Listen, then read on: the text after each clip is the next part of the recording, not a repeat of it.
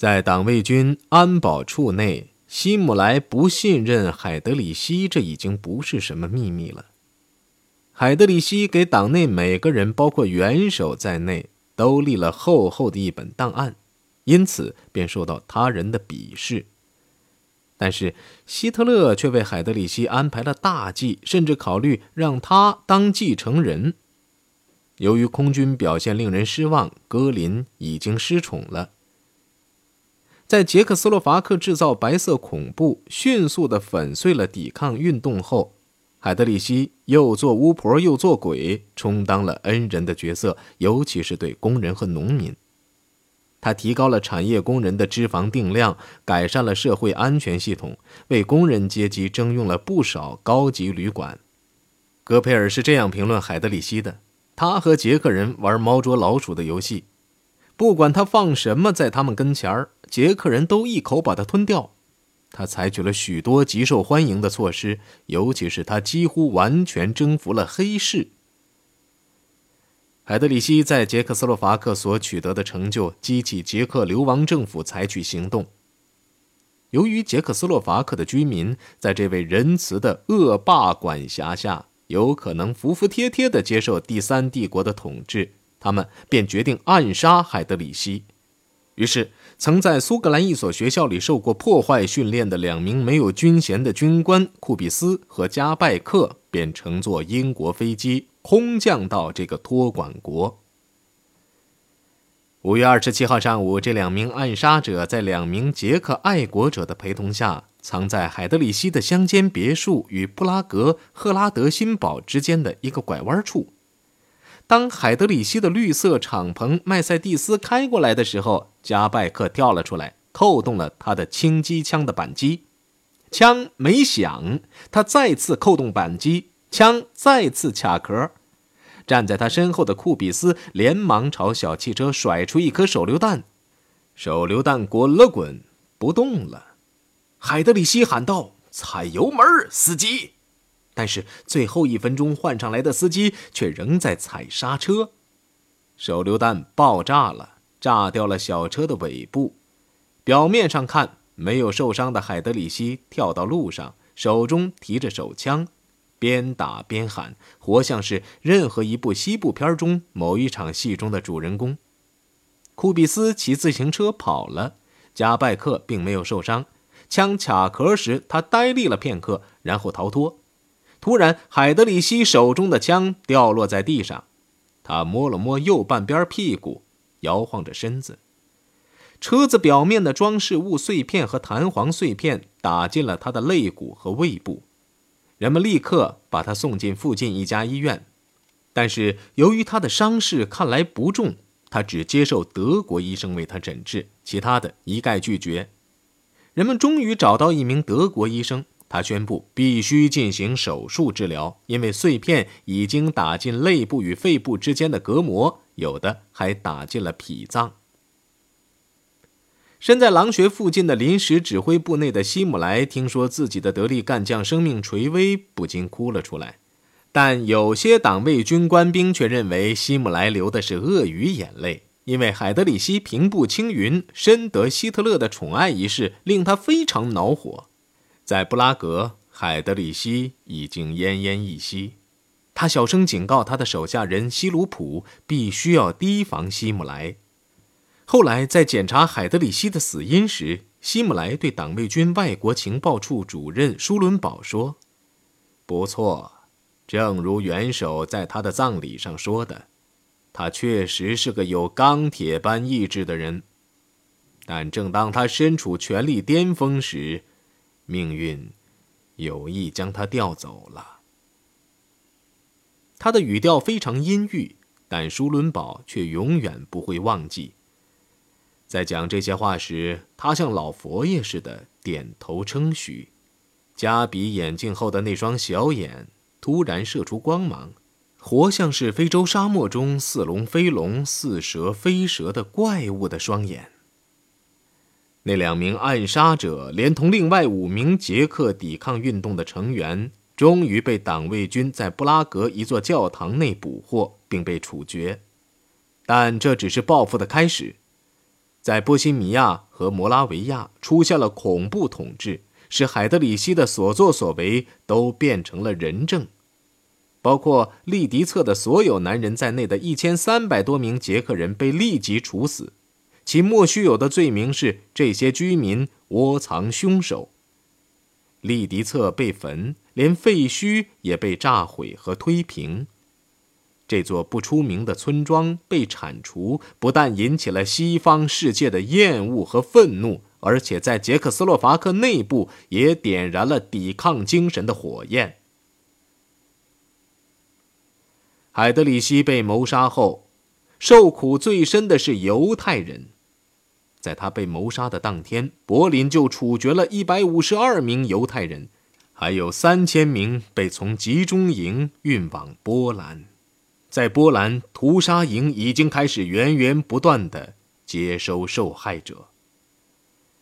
在最终解决问题上，最可怕的一个发明恐怕是犹太人委员会了。这个委员会除主管驱逐工作外，还担任毁灭工作。它是由犹太社会中认为最好的政策莫过于不抵抗，并与德国人合作的头领们组成的。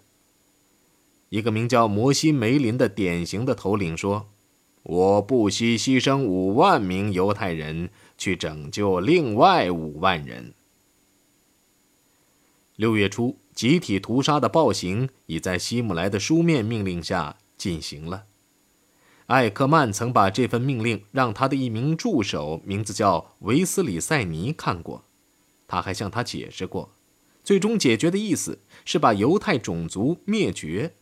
大吃一惊的维斯里塞尼喊道：“上帝可千万要禁止我们的敌人也对德国人做类似的事情。”艾克曼说：“别感情用事。”这是元首的命令。这一点在七月末希姆莱写给党卫军主要办公室的一封信中也得到证实。东部占领区的犹太人必须清除干净。元首已把执行这道命令的艰巨任务加在我的肩膀上了。不管在什么情况下，谁都无法帮我卸下这副重担，所以，我非禁止任何人的干预不可。武装党卫军技术消毒服务处处长格斯坦因所听到的消息，已经使他绝望了。一位朋友回忆说：“纳粹的恶魔行径令他大惊失色，也使他觉得他们并不是不可能取得最后胜利的。”那年夏天，在德战区四个灭绝营进行的一次巡查中，格斯坦因亲眼看到了他所谈到的东西。在第一个灭绝营，他和两名同事，也就是艾克曼的副手和一名叫普芬南斯·埃迪尔的卫生教授，被告知说，希特勒和希姆莱刚下命令全面加速行动。两天后，在贝乌泽茨，格斯坦因看到这些话已经变成了现实。负责人告诉他，看了那么多，或能看到那么多的人，活着的不到十个了。格斯坦因观看了灭绝的全过程。那天货车运来六千人，其中一千四百五十人已经死亡。活下来的人被用鞭子赶下车后，便命令他们将衣服剥光，把假肢、眼镜等取下，把贵重物品和钱交出来。女人和少女的头发全被剪下。一个党卫军人员解释说：“给潜艇人员做好东西。”做漂亮的拖鞋。格斯坦因眼见着他们列队进入死亡室，内心非常反感。男女老幼赤条条的列队打他跟前走过，非常可怕。一个身材高大的党卫军士兵用牧师讲道的口吻，大声向众人保证，不会有可怕的事情发生。你们只要深呼吸就行了。这可以加强肺的功能。吸氧是防止传染病的方法之一，是消毒的一种良方。有人胆怯地问：“他们的命运如何？”这个党卫军士兵做了进一步的保证：男人修路、造房子，女人做家务或在厨房里帮工。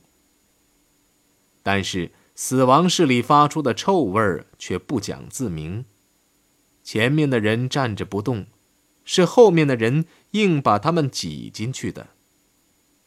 大多数人都默默无语，只有一个女人眼中闪着愤怒的光芒，大骂谋害她的凶手。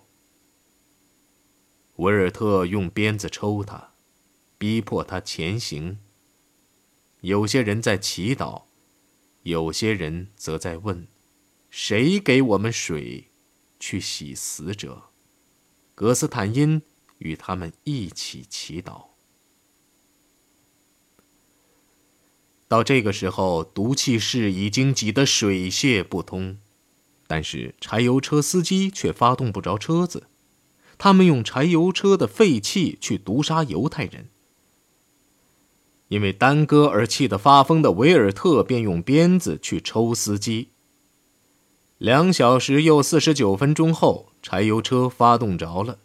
又过了二十五分钟，格斯坦因往毒气室里瞧了瞧，里边大多数人已经死亡。三十二分钟后，全部归西。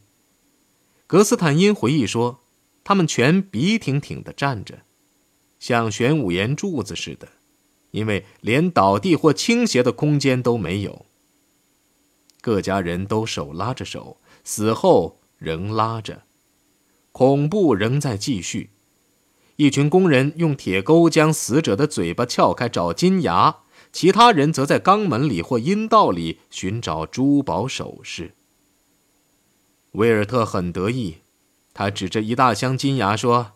你自己看看有多少黄金呢？昨天、前天也收了这么多，每天我们都能找到什么？你是想象不到的，有美金，有钻石，有黄金，明白吗？格斯坦因硬着头皮看完了最后一个程序，他们把尸体扔进壕沟，壕沟有许多条，每条长数码不等。就在毒气室旁，很方便。人们告诉他，因为中了毒，尸体几天后便会肿胀，尸堆高起二三米。消肿后，尸体被堆在铁路枕木上，加上柴油，烧成骨灰。第二天，格斯坦因一行驱车来到华沙附近的特莱伯林卡，在那里，他们看到的设施几乎毫无二致，但规模更大。为了庆祝他们的来访，营方特为雇员们举行了一次宴会。到达华沙后，格斯坦因马上动身返回柏林，决心将自己眼见的可怕情景告诉人们。他成了一个现代的古老水手，他把真情传播给他的同事们，他们怎么也想象不到会有这种事。如同扔进池塘中涟漪越泛越大一样，格斯坦因的故事。也广为流传。一九四二年到了，但德国的军事形势几乎一成不变，东线依旧停滞不前，而隆美尔的沙漠攻势还没有完全准备好。所听到的报道，除了说日军节节胜利外，并没有多少令人喜悦之处。希特勒对日军的胜利颇为高兴。但又因其盟友客气而坚决拒绝按其意愿进行战争而精神沮丧。里宾特洛甫通过大岛大使逼迫日本把进攻的矛头转向印度，但是没有取得任何效果。希特勒把大岛请到狼穴重提这一要求，也没有成功。他说：“德国陆军马上就要入侵高加索了。”一旦取得了那个产油地区，通往波斯的道路便大开了。到那时，德日两国便可以展开大规模前行攻势，消灭英国的远东军。这虽然诱人，日本却拒绝了这一机会。他们已经在考虑与西方进行谈判的可能性。日本天皇召东条首相入宫，指示他切不可失去结束战争的任何机会。东条召见德国大使奥特将军，向他建议，德日两国秘密与盟国接触，如希特勒派远距离航程的轰炸机前来，他愿以天皇私人代表的身份飞往柏林。希特勒的回答很客气，却不热心。他不愿意冒东条乘德机坠毁身亡的险。希特勒决心在没有日本援助的情况下打败俄国，于是他便按计划进军高加索。他用书面文字强调了这一地区的重要性，令他的陆军将领大吃一惊。如果他们不拿下麦科普和格罗兹尼的油田，他说，我就不得不结束这场战争了。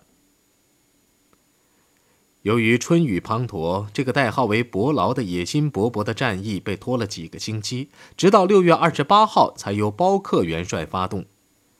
六个匈牙利师和十七个德国师直插库尔斯克。四十八个小时后，由十八个师组成的强大的第六军正向南发动进攻。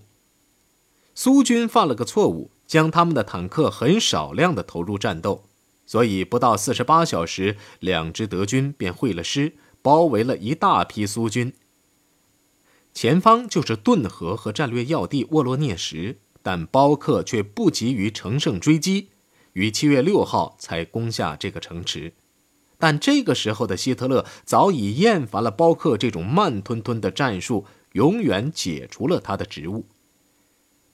正当包克一边抱怨受到虐待，一边西行返家退休时，希特勒把他的司令部移到了乌克兰的腹地，在文尼察东北数英里处的林子里安营，亲自把他命名为“狼穴”。这是个很凄凉的地方。所谓司令部，其实只有几间木屋，连掩护都没有。那里没有山，没有树，只有一望无边的空旷地带。七月，天空万里无云，阳光普照，热得人喘不过气来。这明显的影响着希特勒，也使争论和争吵显得更加激烈。也许炎热也助长他们犯下一个关键的错误。希特勒做出了一个不切实际的决定，在继续进军高加索的同时，向伏尔加河上的工业重镇斯大林格勒发动大规模进攻。哈尔德曾公开抱怨，同时攻占斯大林格勒和高加索是不可能的，建议集中力量攻占前者。但希特勒仍坚信俄国人已经完蛋。在苏联的最高统帅部里出现了深切的忧虑。斯大林撤换了斯大林格勒前线的指挥员，令该城做好被围的准备。在莫斯科和列宁格勒，工人们已经开始在城四周筑起三道防线，民团和工人民兵一营一营的被派往西线支援正在后撤的红军。在狼穴里进行的辩论也激烈化了。在一场暴风雨般的争吵后，希特勒对他的贴身副官说：“如果我再听哈尔德的意见，我自己都会变成和平主义者了。”在七月三十号举行的元首日会上，约德尔庄严地说：“高加索的命运将由斯大林格勒决定。早些时候开往高加索的第四装甲军必须改派往斯大林格勒。”希特勒大发雷霆，这样争论变成了攻击。但是后来又同意这样做。假如这支坦克部队没有被调往南方，斯大林格勒可能已经落入德军之手。但是到了这个时候，苏联已在伏尔加河前方集结了足以延缓任何新的袭击的兵力。大事的成败往往与这些表面看来是无足轻重的决定有关。斯大林格勒倘若在仲夏便被包围，苏军整条战线可能到冬季便会分崩离析，不可收拾。希特勒冒险分兵，这又是一例。在这之前，他首先坚持同时攻打列宁格勒和乌克兰，然后才迟迟提出进军莫斯科。而伴随这一切的，又是在追求灭绝犹太人这一个人目的的同时，发动了政治和思想的斗争，以及因此而进一步消耗了精力。在目前的困境中，打斯大林格勒还是高加索？同样的，他又坚持夺取两者，这又冒了两地都不可得下的危险。这种情况，古代希腊人称之为自信过度。也就是过分骄傲，终将使所有征服者身败名裂。